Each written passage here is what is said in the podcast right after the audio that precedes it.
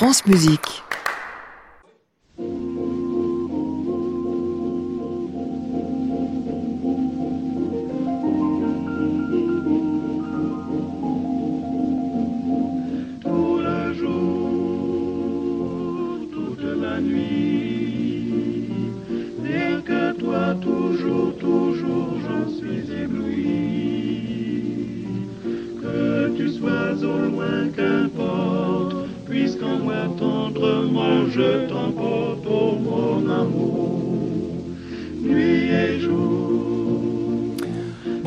Tous et bienvenue dans le Classic Club euh, déclinaison du vendredi, c'est-à-dire déclinaison critique. Oui, nous démarrons un peu en retard à 22h40, mais le concert auparavant euh, le justifiait pleinement. Rassurez-vous ce soir, nous irons plus tard aussi jusqu'à 23h30, ce qui nous permettra de parler des deux grands spectacles de la semaine qui nous viennent de l'Opéra de Paris, les Huguenots de Meyerbeer qui revenaient après des années, des années, des décennies, devrais-je dire, alors que ce fut un opéra historique du lieu, et puis une création Bérénice de Michael Jarel. Pour parler de tout cela, nous serons ce soir avec Christian Merlin du Figaro, Richard Marté d'Opéra Magazine et Michael Perutai d'Opéra Magazine également. Je ne sais pas pourquoi il s'appelle comme ça aujourd'hui. Je ne me demandais pas, c'est eux qui l'ont décidé.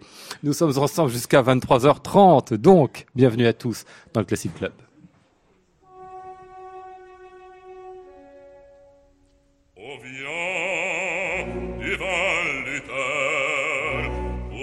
Beethoven, die Mann,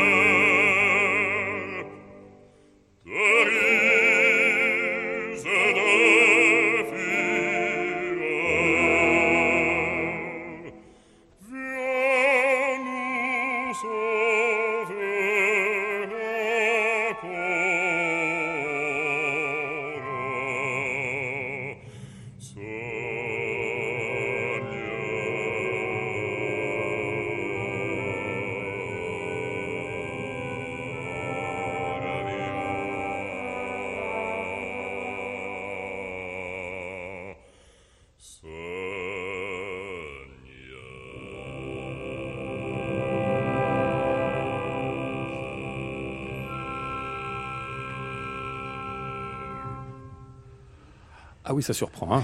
Quand vous savez pas la note, vous demandez à Richard, il vous dit c'est un mi grave. Oui, c'est un mi grave. C'est sidérant ce qu'il faisait là, Cesare Siepi. Hein. Ah, c'est impressionnant, impressionnant. Le Marcel de rêve. Ouais. Marcel, c'est donc le rôle qu'on a là dans Les Huguenots de Meyerbeer, qui ici été enregistré en 1954 par donc Cesare Siepi avec cette voix absolument formidable. On y reviendra tout à l'heure, mais est-ce que c'est une voix comme ça qu'on avait, euh, enfin qu'on a sur les planches de la Bastille ces jours-ci, euh, Richard? On parle déjà. Bon, alors très rapidement. Voilà, très rapidement. Alors Nicolas Testé a fait un travail, moi, que j'ai trouvé admirable. Il est le personnage bourru, loyal. Il a ce timbre magnifique. Il y a longtemps que je ne l'avais pas entendu aussi concentré, aussi investi, aussi. Le seul problème, c'est qu'il n'a pas ça. C'est-à-dire, c'est une descente qui fait si bémol, la, la bémol, sol, fa, mi. Si bémol, ça va, et plus vous descendez, ah plus ça se rétrécit, ah et il arrive sur le mi où il a rien, quoi. Alors, le mi grave final qui vous attend plus, Lionel, celui-là, c'est Siepi qui l'a rajouté. Ah oui. Il n'est pas écrit. Mais en revanche, le mi grave d'avant est écrit, et fa, fa dièse, ça, c'est hmm. écrit. Donc, mi, fa dièse, ça, c'est écrit, sol. Donc, ça, il l'a pas, Nicolas Testé. Hmm. Que vous voulez, le rôle est infernal. Bah oui, le créateur qui s'appelait euh, Prosper Levasseur devait avoir une voix on n'a pas de disque, et là, je peux pas vous dire comment vous chantez. Il avait un aigu de baryton et un grave de grand inquisiteur. Ben voilà, c'était comme ça. Donc allez chercher la perle rare aujourd'hui. Les Huguenots de Giacomo Meyerbeer qu'on peut voir depuis euh, quelques jours donc à l'Opéra de Paris, nouvelle production à l'occasion des 350 ans de la grande institution, de la grande boutique. Hein. C'est un grand anniversaire cette année. Les Huguenots participent de ces euh, festivités à la direction Michele Mariotti, à la mise en scène Andreas Kriegenburg. Alors la distribution, je sais pas si je dois citer tout le monde, on y reviendra un petit peu plus tard parce qu'il y a un monde fou dans ces euh, Huguenots de Meyerbeer. Tout d'abord, la pièce elle-même, Michel Parouti, pourquoi elle est si importante pour l'Opéra de Paris, les Huguenots? Bah, elle est si importante parce qu'elle a marqué une date dans, dans l'histoire du genre euh, opéra, de ce qu'on a appelé aussi le grand opéra, et parce qu'on est une époque où depuis quelques années déjà le, le monde de l'opéra change, euh, l'écriture orchestrale change, donc l'écriture vocale aussi, et on en arrive à des espèces de spectacles gigantesques, enfin qu'on suppose gigantesques, et euh, qui mettent les chanteurs, à, qui exposent les chanteurs à rude épreuve. Et les Huguenots, pour moi, c'est euh, peut-être ce que Meyerbeer a fait de plus, j'allais dire, de plus accompli. Je trouve que c'est plus intéressant que Robert le Diable. Parce que euh, moi j'ai toujours un peu de mal avec le fantastique dit à la française, que je trouve terriblement soft par rapport à l'anglo-saxon. Et l'africaine euh, est un opéra qui, qui m'intéresse un peu moins, ne serait-ce que par son livret. Là, là, il y a un livret idéal qui est le livret qui marche toujours, c'est-à-dire le conflit entre les, vies personnelles et l'histoire. Mmh. Euh, à un moment pas très joyeux de l'histoire de France, qui est les, les, les, guerres de religion, et ça se termine sur la Saint-Barthélemy. Il y a quand même plus joyeux pour terminer un opéra. Et mmh. ça fonctionne idéalement bien euh, c'est un modèle d'efficacité intelligente. Et c'est aussi un moment, parce que c'est un moment de l'opéra, là on est en 1825, euh, Richard, où finalement se constitue quelque chose, enfin je dis on est... Euh, hein, il arrive en 1825, pardon, à Paris, Meyerbeer, et il fait les Huguenots quelques, les Huguenots sont de 36. Voilà. Euh, c'est un moment important parce qu'en fait, quelque chose de l'histoire de la France s'écrit et se constitue, même son identité, on peut le dire, historique en tout cas, sur les planches de l'opéra, grâce à Meyerbeer et à des bah, opéras comme les Huguenots. C'est ce qu'on appelle le grand opéra bourgeois. Vous savez, le grand opéra, c'est-à-dire c'est le, le, déclin de l'aristocratie qui a été entamé après la Révolution française, c'est la montée de la bourgeoisie et ce qu'on reproche souvent, y compris encore aujourd'hui. Hein. Vous entendez des critiques, vous parlez du huguenot, de la juive, de l'africaine, de c'est du grand opéra. Le grand opéra, c'est un art bourgeois. C'est-à-dire, c'est fait, comme on dit, pour épater le bourgeois. Et alors, d'abord, ça épate plein d'autres gens que les bourgeois. Mmh. En plus, il s'agirait de définir ce qui en 2018 est le bourgeois par rapport à 1836. Non, mais c'est vrai que c'était une période où l'opéra s'ouvrait à d'autres d'autres catégories où il fallait se montrer et où vous veniez vous montrer et vous aviez sur scène quelque chose qui se montrait mmh. puisque c'était un opéra de la représentation, des processions, des cortèges, un monde fou sur scène, des ballets, mmh. des chœurs gigantesques, des instruments qu'on n'entendait pas d'habitude. Meyerbeer est le champion. Hein. Ah la viole d'amour pour plus blanche que la blanche hermine. Ah il y a une utilisation de la clarinette ah basse, c'est ça. ça Voilà, il connaît Déjà à Bruxelles, je l'attendais comme le comme le Messie. Le premier, c'est une des premières fois. Le premier à faire un solo de clarinette basse. C'est ah absolument exceptionnel au dernier acte. Donc du très très grand spectacle, c'est ça C'est hein du très grand spectacle. C'est bien le problème aujourd'hui, Lionel. C'est-à-dire comment faire traduire en termes pour 2018 ce qui était un éclat, eh mais spectaculaire. C'était Hollywood, hein, en fait. Alors que depuis, un depuis, on a vu Hollywood et Star Wars, c'est ça. Oui, c'était un. C'était le cinéma grand spectacle de l'époque. Hmm. Sauf que tu dis euh, comment le faire, mais déjà moi je pense plus pragmatiquement comment trouver l'argent pour le faire.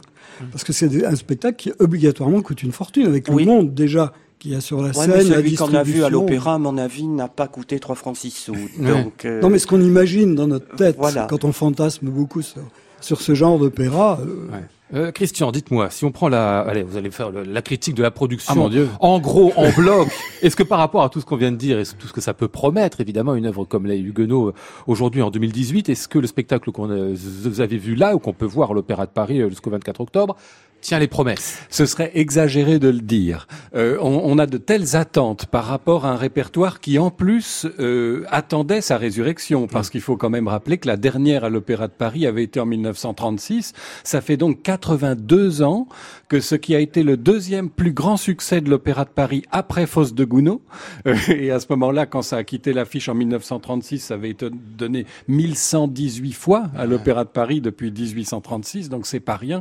Tombé dans l'oubli donc la grande résurrection, on en attend encore plus, évidemment. Et moi, j'ai trouvé que globalement, c'était un spectacle assez sage et, euh, pour tout dire, un peu terne en, termes de souffle épique.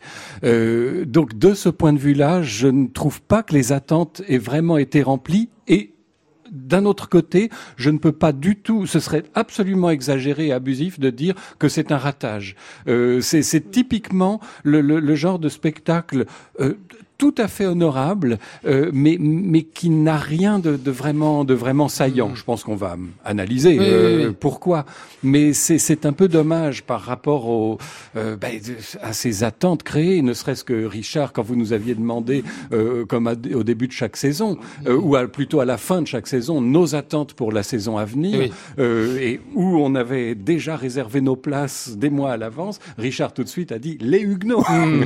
à l'Opéra de Paris.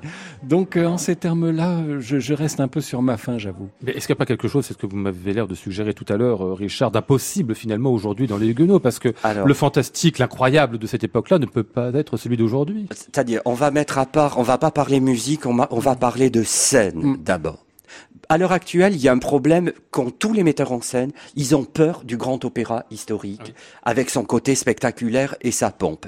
Il y a deux solutions. Soit vous faites une reconstitution d'époque, avec des sublimes costumes, faits avec autant de goût que de luxe et que d'argent, avec des toiles peintes. Personnellement, je pense que pour le 350e anniversaire de l'Opéra de Paris, ça aurait pas été une mauvaise idée. Et je précise, contrairement à ce qu'on dit régulièrement, qu'un spectacle de ce type n'exclut pas la direction d'acteurs et une intensité. Une crinoline ou une fraise ou un pourpoint ou des choses, ça a jamais empêché personne de jouer comme dans un spectacle de Patrice Chéreau. Voir la Reine Margot, c'est voilà. C'est un, c'est un autre débat, si vous voulez. Hmm. Donc, et il y a l'autre chose, c'est ce que les Américains appellent Eurotrash. C'est-à-dire, vous faites ce que Giancarlo Del Monaco avait fait en Montpellier, Michel y était, sauf erreur, en 1990. Vous le faites pendant la lutte en Irlande du Nord entre les catholiques et les protestants. Et là, vous avez les slogans peints sur les murs, et voilà. Donc c'est moche, c'est laid, parce que c'est vrai que quand vous alliez à Belfast à l'époque, c'était très moche.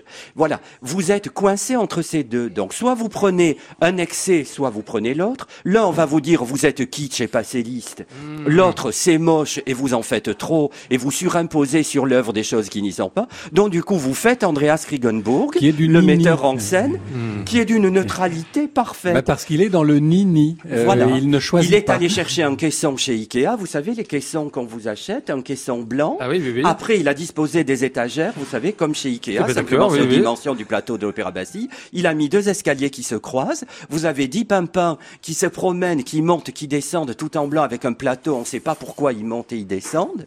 Et voilà. Et au deuxième acte, ben, on enlève une étagère et on met un arbre stylisé à la place. Tout ça reste blanc, tout ça reste chic, tout ça reste propre. Euh, oh, quand même. Non, je parle du décor. La chambre de Valentine, ça fait un mais peu. Mais totalement vide. On va y revenir là-dessus, bien évidemment, messieurs. Décliner à la fois la mise en scène, la direction et la production, avec quelques extraits musicaux qui, ce soir, ont été choisis par Richard, bien sûr, qui connaît les Huguenots comme sa poche, à la différence de moi. Giulietta Simeonato, qu'on entend ici euh, aux côtés de Franco Corelli, dans ce duo des Huguenots.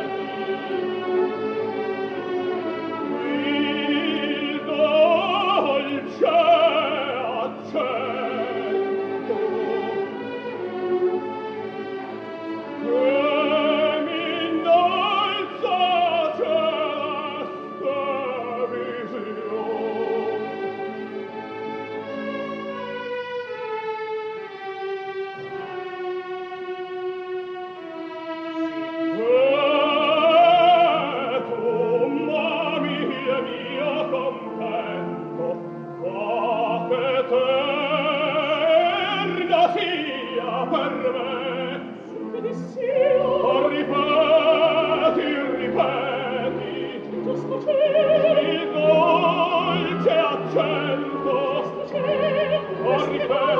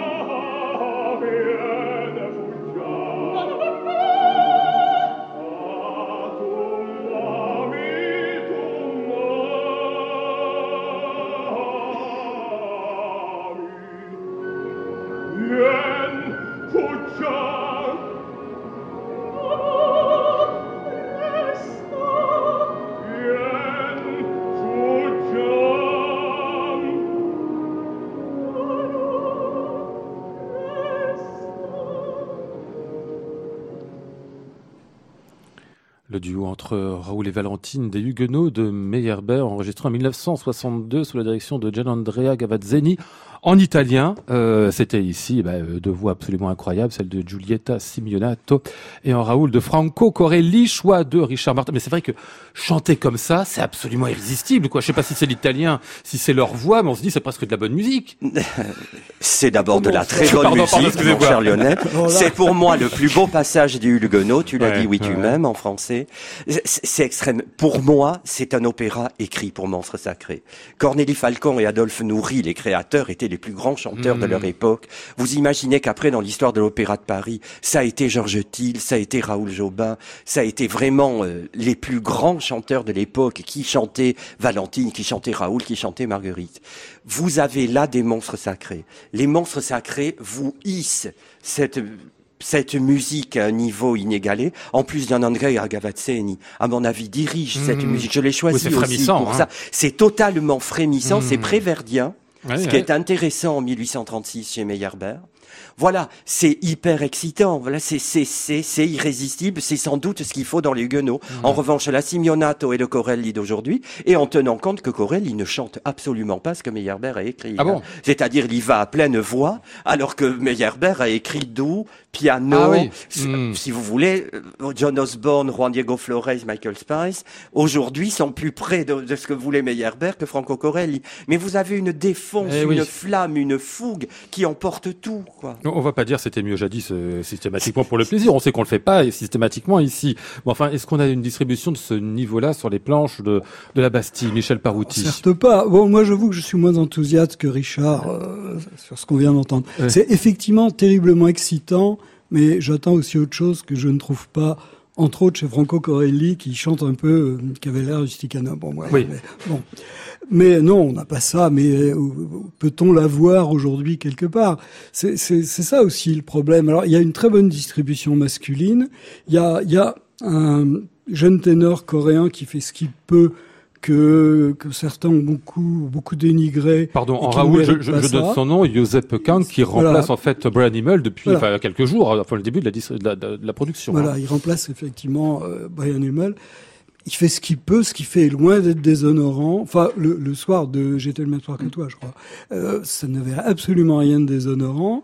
Il y a une ravissante et charmante euh, jeune femme qui fait la reine euh, Marguerite, qui chante délicieusement. Lisette Oropesa. chante avec un charme fou. Dont je signale, pardon, qu'elle remplace aussi Diana Damrau. Diana Damrau, oui, oui, Ils ont joué de malchance hein, sur, cette, production, j'ai l'impression. Hein. Et puis, et puis, malheureusement, il y a une Valentine qui qui fait pas le poids du tout, qui est Hermonella Yao, qui est ravissante, qui est très charmante aussi, mais bah, elle est un peu plus que ça parce qu'elle est très expressive et très émouvante. C'est une chanteuse ah qui a une non non mais laisse-moi aller jusqu'au bout. Non, c'est une chanteuse qui a une sincérité et, et une musicalité réelle. Il se trouve qu'elle a pas la voix du rôle. Je, ah, je vous l'accorde. Ah ben je sais bien, mais c'est pas moi qui fais les distributions. Euh, donc dès qu'on a vu l'annonce de la distribution, que quand quand on connaît à la fois l'œuvre et le, les profils vocaux des gens, que je vois Hermonella Yao Valentine, je me dis quelle drôle d'idée je veux dire, ça, ça un, un directeur de casting euh, qui se donne juste la euh, peine de lire la partition, il voit qu'on peut pas lui donner ah, ben ça. Voilà. mais c'est pas la faute d'Hermione Laya ou du point de vue. Non, elle aurait pu pas l'accepter. Non, elle aurait pu effectivement pas l'accepter parce qu'elle prenait un gros risque.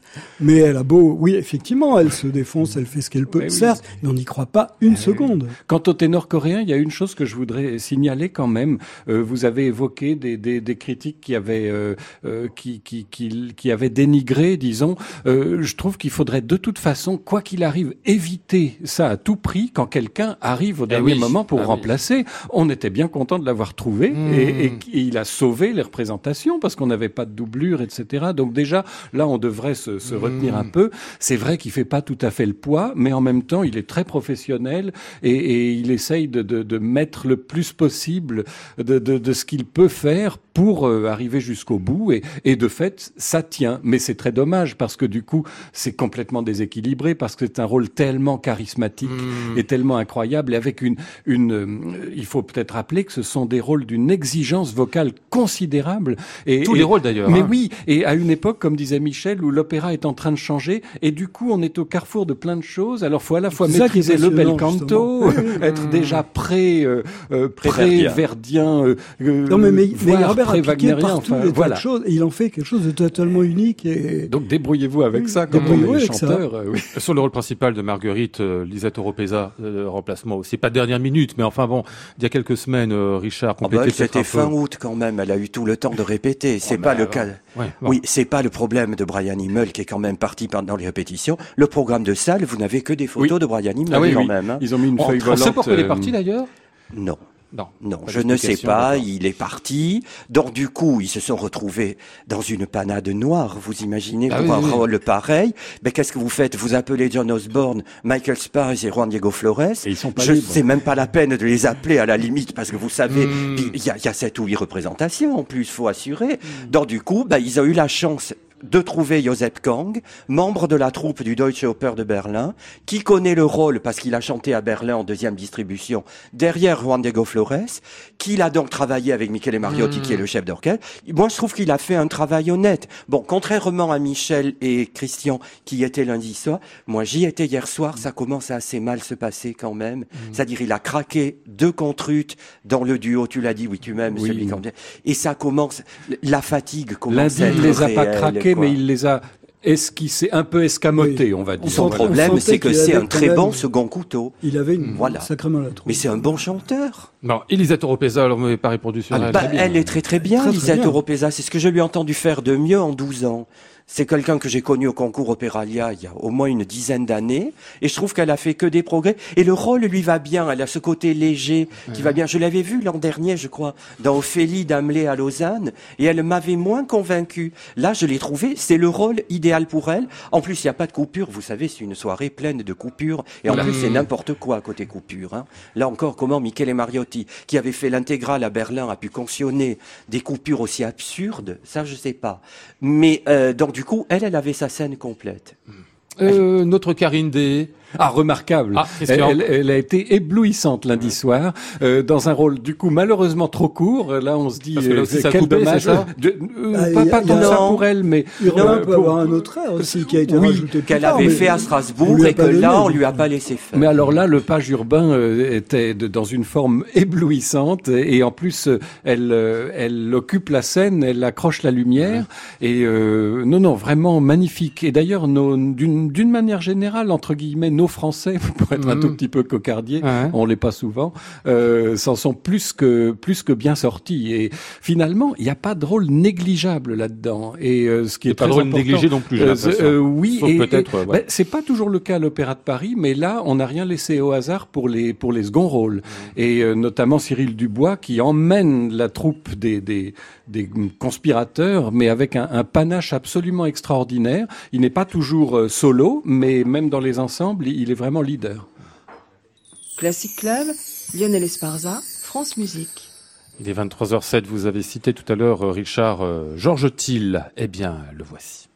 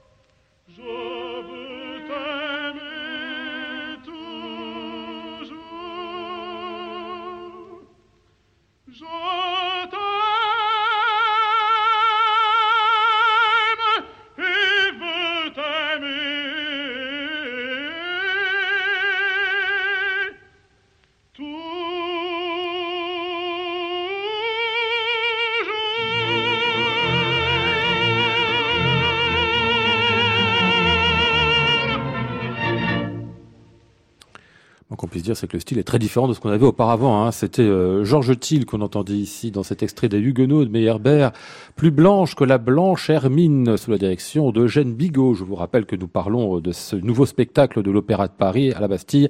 Les Huguenots, donc, euh, dirigés par Michele Mariotti, mise en scène par Andreas Krigenburg. On a largement défriché la distribution vocale. Qu'est-ce qu'il nous reste? Qui, on a Ouais, oublié, euh, Michel. Parouti Il nous reste le Nevers de Florian Sampé, qui était comme d'habitude absolument excellent, euh, à l'aise, virevoltant, euh, grave quand il le fallait. Enfin, il a bien, il a bien saisi le personnage, puis il chante avec une facilité tout à fait déconcertante.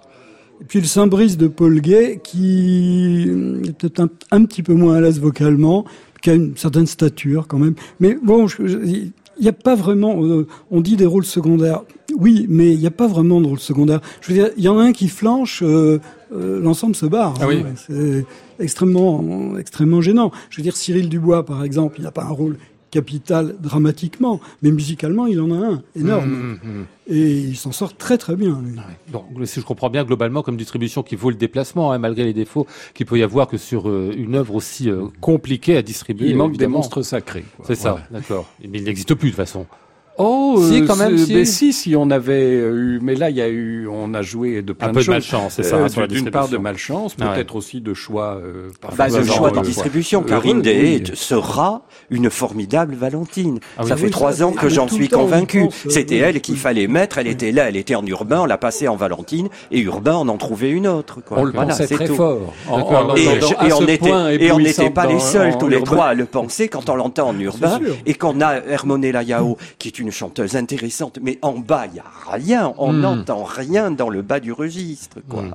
Les chœurs sont très importants dans les Huguenots, Oui. euh, Christian. Je les ai trouvés remarquables le lundi euh, et j'avais eu des échos de la première euh, donc du vendredi Ouais. où j'avais entendu pique-pendre comme quoi il y avait eu des décalages, ce qui arrive pas- euh, parfois à l'opéra, même plus souvent qu'à son tour.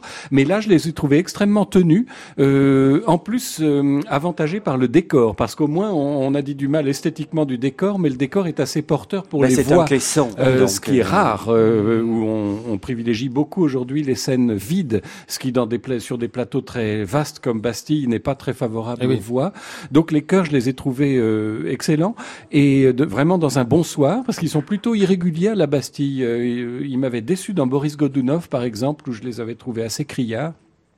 Mais personnellement, j'ai été encore plus impressionné par l'orchestre. Ah oui. Alors c'est pas nouveau, euh, c'est Mhm. l'orchestre de l'opéra. Euh, on, on est habitué à un standard de qualité, euh, et, et j'aimerais presque parler de l'orchestre avant de parler de la direction de Michele Mariotti, que je laisserai au besoin à mes deux camarades le soin de, de développer. Richard l'a évoqué, c'est une écriture très orchestrale, Euh, non seulement vocale, mais Meyerbeer était un orchestrateur de premier ordre et il aimait expérimenter des choses. Et il y a notamment beaucoup de solos.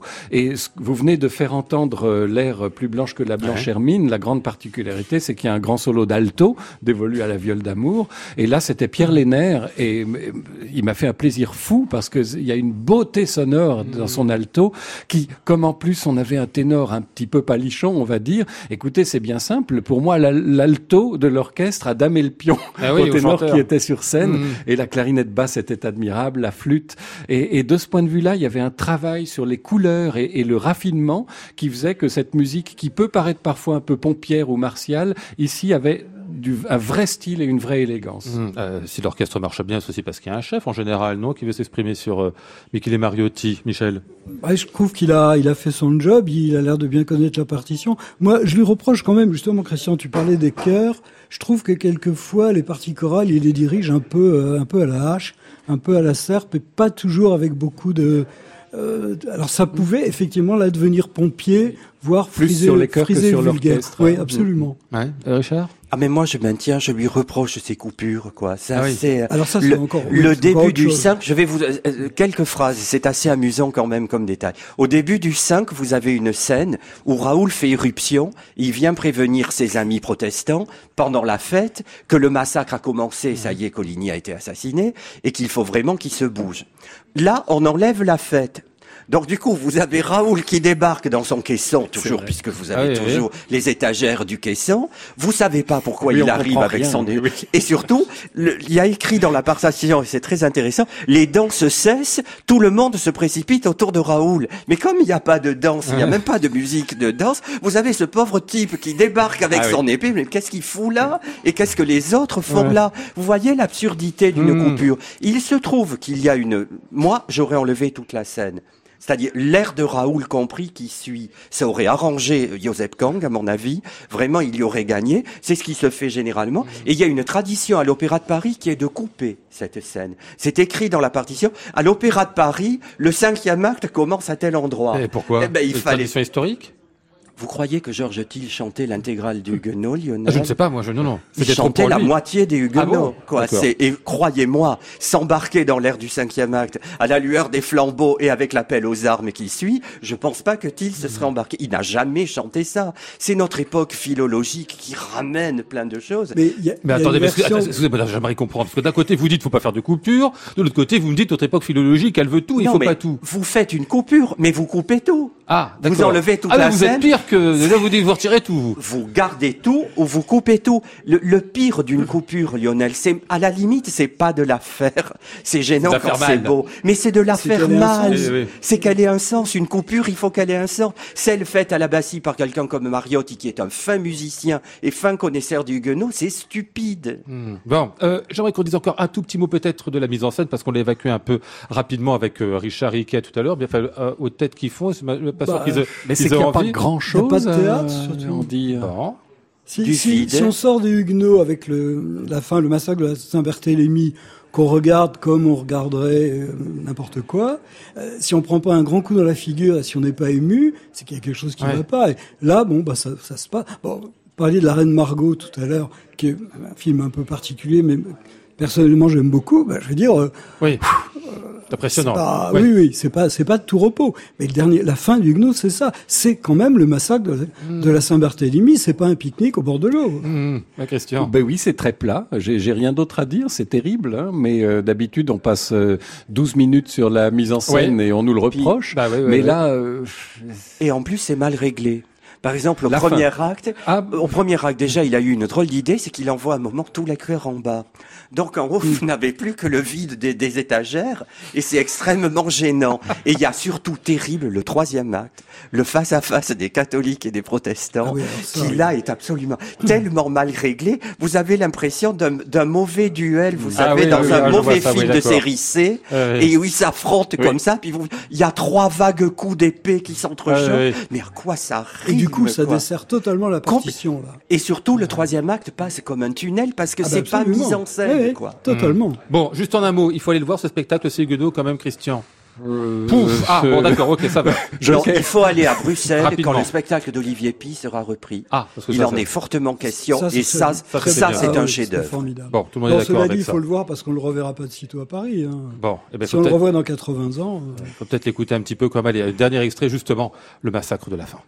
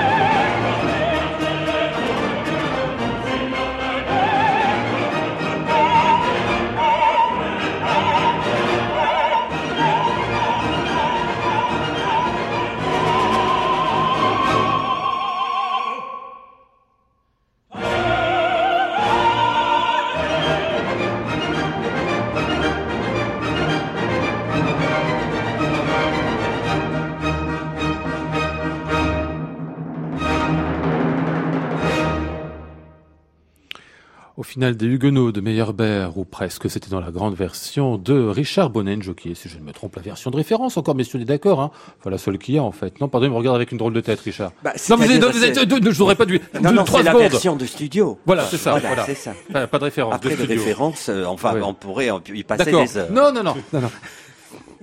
Classic Club, Lionel Esparza, France Musique. Non, parce qu'il faut que nous parlions quand même de la création de cette semaine à l'Opéra de Paris. En fait, de cette semaine, non, de la semaine dernière, puisque c'était euh, samedi dernier, la première de Bérénice de Michael Jarel. Création donc avec euh, Barbara Hannigan, Boscovus, euh, Ivan Ludloff dans les rôles principaux, Philippe Jordan à la baguette, la mise en scène de Klaus Guth. Il nous reste pas beaucoup de temps malheureusement pour en causer. Quatre minutes. Euh, Christian, essayez de faire relativement vite pour Oula. rendre compte du Euh, spectacle. euh, plutôt une déception pour moi. J'aime beaucoup Michael Jarel. C'est un des meilleurs compositeurs euh, d'aujourd'hui, euh, à mon avis, mais plus dans sa musique instrumentale. Et comme souvent, euh, il se heurte au problème du théâtre et du théâtre en musique et du théâtre euh, vocal. Euh, Bérénice, euh, il s'attaque à Forte Partie. C'est une tragédie sans action. Euh, il l'a réduite à quatre séquences dialoguées avec principalement deux personnages, Et Bérénice, et les autres sont des compléments qui sont surtout des apparitions et qui ont peu d'épaisseur dramatique. Et, son traitement euh, de la vocalité euh, me paraît assez vite monotone, et ce qui se répercute même sur son orchestration, qui est d'habitude tout à fait euh, scintillante, transparente et pleine de couleurs, alors qu'ici, euh, j'ai entendu beaucoup d'aplats de cordes et de coups de boutoir de percussion. Et puis après, à nouveau, on se lance dans un très long dialogue assez monocorde, euh, avec une écriture vocale plutôt hystérisante euh, pendant 70 minutes sur les 80 que dure l'opéra. Avec la fin qui est tout de même assez qui est magnifique. Alors Richard oui. Strauss disait toujours, il y a deux choses dans un opéra réussi, il faut bien savoir commencer et savoir bien finir. Il a très bien su finir et on se dit, euh, après ces dix dernières minutes qui sont si captivantes et émouvantes, si tout le reste avait Mhm. été de cet acabit-là, ça aurait pu faire une grande pièce, donc c'est peut-être encore rattrapable. Ouais. Euh, Michel Paouti. Ben, moi, ce qui m'a étonné, c'est que c'est d'après Racine et que ça me paraît tout sauf racinien. Ça me paraît une espèce de contresens à l'égard de Racine totale, où les vers sont, j'allais dire, désincarnés presque. Euh, d'A- d'A- dans Racine, on n'entend jamais euh, trois personnages parler en même temps. Il y a une espèce de, de pureté du mot, de la langue, du son. Et c'est un peu méchant ce que je veux dire, mais j'ai l'impression d'une musique vieille, moi. J'ai l'impression de me trouver 30 ans en arrière, euh, avec une posture qui est euh, on me demande un opéra, mais je vais pas faire un opéra. Mais je sais pas où on allait. euh, effectivement, les, les cinq dernières minutes, je serais moins indulgent que toi. Moi, c'est plutôt les cinq dernières, mais sont sont effectivement extrêmement belles. Et, et c'est c'est quand même sauvé par les interprètes. Ouais. Alors entre autres Barbara Nigan qui est extraordinaire quand même. Hein. euh, Ah, elle est éblouissante. Heureusement qu'elle était Elle là. est hein, parce que moi, je vous dirais que l'heure et demie a beaucoup duré. Donc, euh, mais énormément duré même. Je rajouterai pas. Hein, Christian a remarquablement décrit la partition. C'est exactement ce que j'ai entendu, mais au mot près, j'aurais pu reprendre. Donc vraiment, vous imaginez 90 minutes de ça. Et, et en plus, moi, avec une chose qui m'a beaucoup gêné, Christian l'a pas dite, donc je, je complète, c'est que je n'ai pas compris grand-chose du texte. Oui, c'est vrai. quand même. Oui, il y avait ça. La musique est écrite d'une telle manière qu'elle ne met pas en valeur le texte. Et pour moi, c'est pas la faute de Barbara Hannigan ou de Bosco Vous. Je pense qu'il y a un vrai problème de mise en musique du texte pour que le texte soit intelligible pour l'auditeur. Ce qu'il y a, c'est que elle est absolument éblouissante, extraordinaire. J'ai dit du mal d'elle l'autre jour pour son disque. Via Oh, du mal. Quelques Voilà réserves quoi. de, des grosses quand Ouais. même. Là, c'est la Barbara Hannigan que j'aime. Elle est cantonnée sur ses bonnes notes, Mhm. Sur un style qu'elle pratique bien. Elle en joue merveilleusement. C'est toujours les mêmes effets. Hein. Oui, elle, les fait dé- du Hannigan. quand Voilà, elle peu, fait hein. du Hannigan. Mais c'est tellement bien fait et, et ça illumine quand même tellement la soirée. Et ce qu'au vous, c'est absolument impressionnant, notamment dans ce premier quart d'heure qui est terrible, où il est bloqué sur une note qu'il tient et où on a l'impression que ça va jamais démarrer cet opéra Hmm. quand même. Ah oui. Et vous tenez parce que ce gars vous tient en haleine. On quoi. se demande comment C'est- ils arrivent à mémoriser tout ça. Moi, ça me, ça me semble absolument époustouflant. Bérénice euh, de Michael Jarel en création mondiale à l'Opéra de Paris, sous la direction de Philippe Jordan, la mise en scène de Klaus Guth. On n'en a rien dit d'eux, mais très beau Très travail belle. de Jordan. Très belle, aussi, belle. Le spectacle est magnifique Ah oui, oui, en oui. soi, oui, oui. Ouais. Il reste quatre représentations à l'Opéra de Paris côté Garnier jusqu'au 17 octobre. Allez, vous évoquiez, euh, Richard, euh, le dernier disque de Barbara Hannigan dont on a causé déjà. Encore un petit extrait pour finir.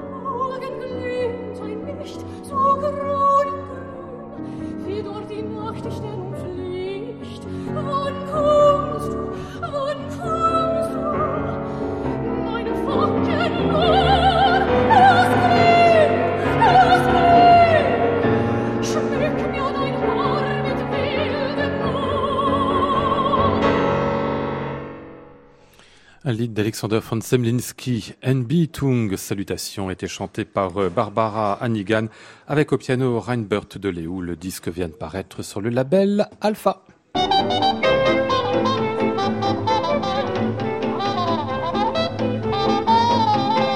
Nous étions ce soir avec Maud Nourri, Flora Sternadel, Antoine Courtin, Clémence Bonfils et Marc Garvenès. Voici le ciel peuplé de ces moutons blancs. Voici la mer troublée, spectacle troublant. Je vous retrouve lundi après un long week-end. Nous serons avec le violoncelliste Gary Hoffman et le guitariste Thibaut Garcia. J'entends la ville qui me dit bonsoir. Et moi sur le quai de la gare, je dis de mon mieux des mots d'adieu.